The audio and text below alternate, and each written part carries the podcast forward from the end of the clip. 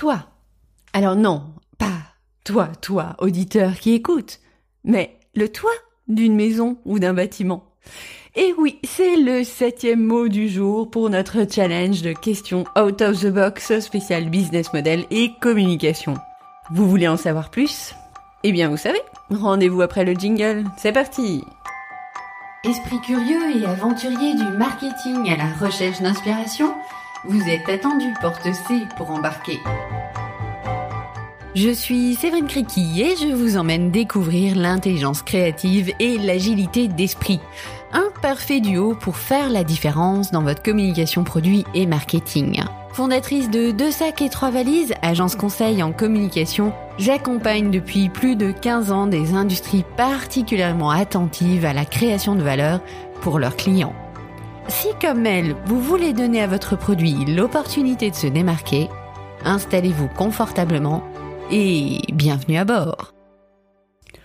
Bonjour les explorateurs et bienvenue dans ce septième épisode du challenge de questions out of the box. J'espère que cela vous plaît et que vous avez déjà picoré euh, d'autres mots et d'autres questions qui tournent autour soit du business model, soit de la communication ou de l'état d'esprit. N'oubliez pas, si vous souhaitez avoir une vision globale des mots, des domaines que ça va toucher, inscrivez-vous à la news sur créativité-agile.com slash news.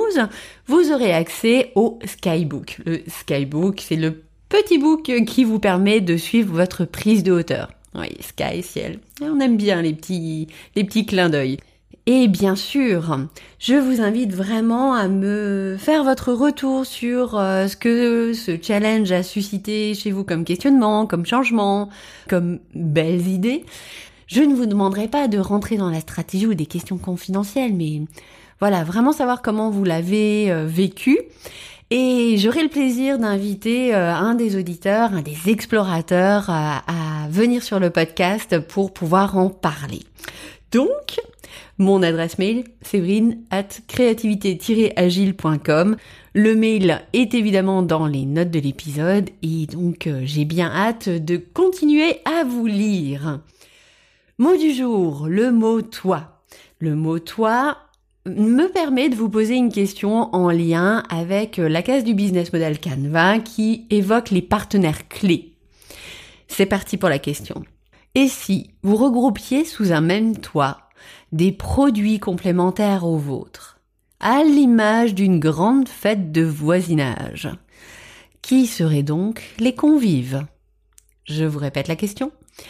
Et si vous regroupiez sous un même toit des produits complémentaires aux vôtres, à l'image d'une grande fête de voisinage, qui seraient les convives? Cette question, elle est très intéressante dans la mesure où on peut vraiment avoir des belles complémentarités avec des produits qui ne sont pas les nôtres et qui par contre s'adressent à la même cible que les nôtres. Avoir à l'esprit l'écosystème que nous avons autour de nous, que ce soit d'ailleurs pour des biens ou des services, à partir du moment où vous avez votre cible, quels sont les produits qui peuvent être complémentaires aux vôtres et surtout répondre aux attentes de vos clients, cela peut être un vrai plus dans votre stratégie. Je vous partage un exemple que je connais bien, celui du salon virtuel Dédicotide 3.0 dédié au monde de l'abrasif. Alors, là, vous dites, hmm, de quoi elle nous parle? Alors, Dédicotide, c'est un salon qui a été euh, impulsé par l'un de mes clients et que je suis d'ailleurs très fière d'accompagner depuis très très longtemps. Petit clin d'œil euh, aux équipes d'Astre Anxieux et particulièrement à Estelle et Tony. Et cette entreprise fabrique le support destiné au papier abrasif. Et oui, lorsque vous achetez du papier abrasif, il y a différents composants à celui-ci. Pour faire simple, il y a le support, très souvent du papier, puis les grains, puis la résine.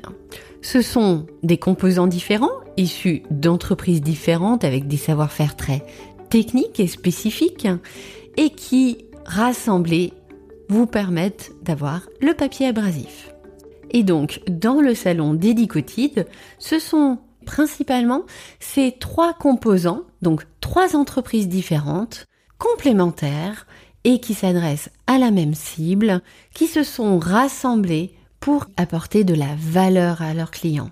C'était une approche complètement inédite et très innovante sur le marché et ça a été un vrai succès. Le fait d'avoir cette ouverture d'esprit, le fait de, euh, de s'intéresser au métier des autres, aux entreprises complémentaires, peut clairement vous apporter un plus qui fera la différence, alors que ce soit dans le cadre d'un salon ou d'un autre événement, ou pourquoi pas lors de upsell que vous pourriez proposer en lien avec votre produit. Il y a plein de formules possibles. Donc je vous propose déjà de d'imaginer quels pourraient être les invités.